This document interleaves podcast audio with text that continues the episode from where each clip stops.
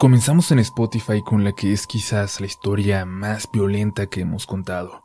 Es una de las más populares que tenemos, pero siempre fue censurada en YouTube. Se las presentamos por acá de forma íntegra, grabada nuevamente de forma exclusiva para ustedes.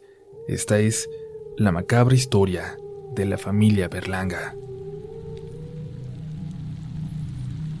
Esta historia me la contaba mucho mi abuela.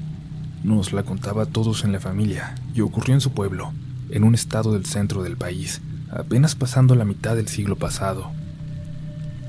La familia Berlanga era una de las más acomodadas de la zona, los más ricos del pueblo. La gente decía que tenían muchos negocios en las grandes ciudades del país, pero por alguna razón decidían seguir viviendo en aquel pueblo, donde tenían una hacienda enorme, de verdad enorme. Desde la entrada tenías que recorrer varios kilómetros para llegar a la casona y desde ahí gobernaban con el poder de su dinero, aunque nunca se hubieran acercado a la política. En ese pueblo siempre hubo, ¿cómo decirlo?, desapariciones extrañas. Primero de vez en cuando, algún hombre. Siempre se rumoraba que se habían ido para el norte a trabajar. Pero luego, empezó a desaparecer algún muchacho y luego otro, siempre yéndose sin avisar. Al tiempo comenzaron a desaparecer también muchachitas, luego niños, luego incluso familias enteras. La gente empezaba a preocuparse, a vivir con miedo. Las historias de brujas y espantos que llegaban en la noche para llevarse a los habitantes de la zona se empezaban a contar con disimulo, con mucho miedo, en las charlas de las viejitas del pueblo. Pero nada de eso estaba cerca de la verdad. En una ocasión en que un campesino salía con una carga de chiles para la ciudad, dicen que a Guadalajara, al pasar a unos kilómetros de la hacienda de los Berlanga, se topó con una chiquilla de 12 años que se atravesó corriendo por el camino pidiendo ayuda. Él, asustado, la dejó subir, y uno de sus ayudantes que iba en la parte de atrás se acercó para ayudarla. Ella estaba llena de heridas, de mordidas, mordidas profundas que parecían ser de dientes humanos, algunas muy pequeñas, otras grandes. Cuando la limpiaban tocaron su pierna y la niña chilló de dolor.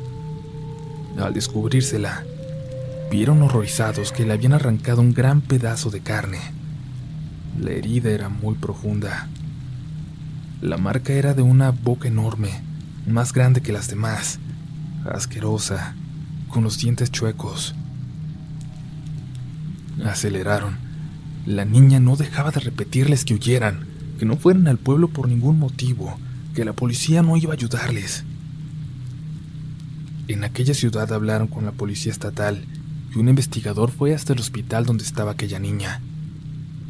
Luego de interrogarla, de hablar con el campesino y con el peón, salió rápidamente.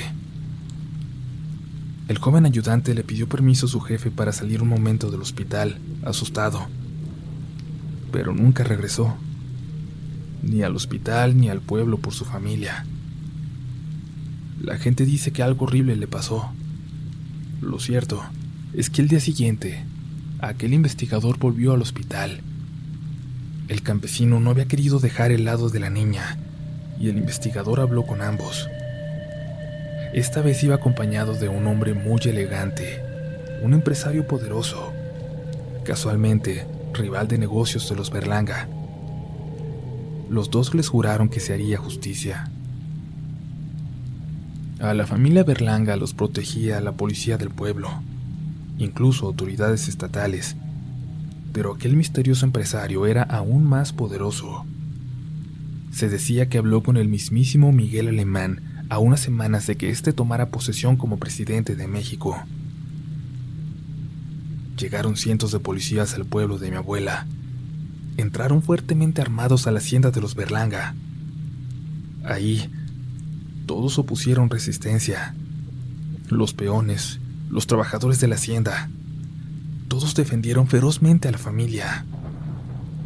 Hasta las más delicadas muchachas de la servidumbre atacaron a las autoridades al entrar. Se dice que parecían animales salvajes, y que no dejaban de luchar hasta recibir varios disparos. Lo que encontraron en el lugar dejó a todos horrorizados, incluso a los policías más experimentados. Estos hallazgos hicieron eco en los periódicos de la época.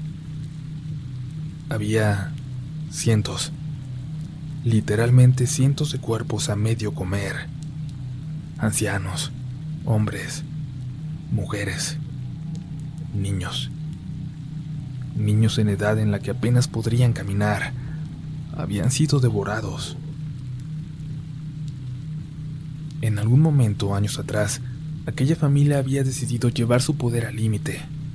No conformes con aprovecharse de la gente del pueblo y de hacerse ricos a su costa, habían empezado a desarrollar una fascinación por probarlos, por devorarlos, por hacer rituales horrendos, monstruosos, en los que iban comiendo los vivos poco a poco, pedazo a pedazo, mientras que otro grupo de víctimas observaba llena de terror esperando su turno. Aquella chiquilla que logró escapar había sido capturada junto a su hermana. Cuando era su turno de participar en aquel ritual, ambas pelearon con todas sus fuerzas para salvarse. La hermana mayor, de unos 14 años, atacó ferozmente a Miguelito, el más joven de los Berlanga, y le arrancó uno de sus ojos mientras éste mordía como una bestia a su hermana. Entre la confusión, entre los gritos de dolor del niño, la más chica de ellas logró escapar. Pero el castigo para la otra fue la muerte más dolorosa y cruel, a manos de Miguelito y del resto de los Berlanga. Cuando la policía llegó, la joven aún agonizando colgaba de las muñecas. La familia la había estado comiendo poco a poco por dos días completos. La habían devorado ya desde los pies hasta los muslos. La policía se llevó a los sobrevivientes de aquella familia. La gente del pueblo se encargó de linchar a dos peones que habían sobrevivido y escapado a la balacera. Pero los Berlanga nunca llegaron a ser procesados, a ser juzgados por sus crímenes. Solo Don Abel, el anciano de la familia, que ya pasaba de 70 años. Pero debo decir que mi abuela cuenta que décadas después, en los 90, cuando volvió al pueblo, algunos niños aseguraban que a veces, entre las ruinas de aquella hacienda, abandonada desde entonces, se podía ver caminar a un hombre con un parche en el ojo. Cuentos, probablemente, alimentados por esta historia que no ha dejado de contarse en la comunidad. A mí me da curiosidad pensar en cuánto les costó a los Berlangas su libertad, en qué ciudad o en qué pueblo se fueron a esconder. Aún hoy pienso en ellos cada que veo noticias en los periódicos sobre gente que desaparece misteriosamente, sin dejar rastro.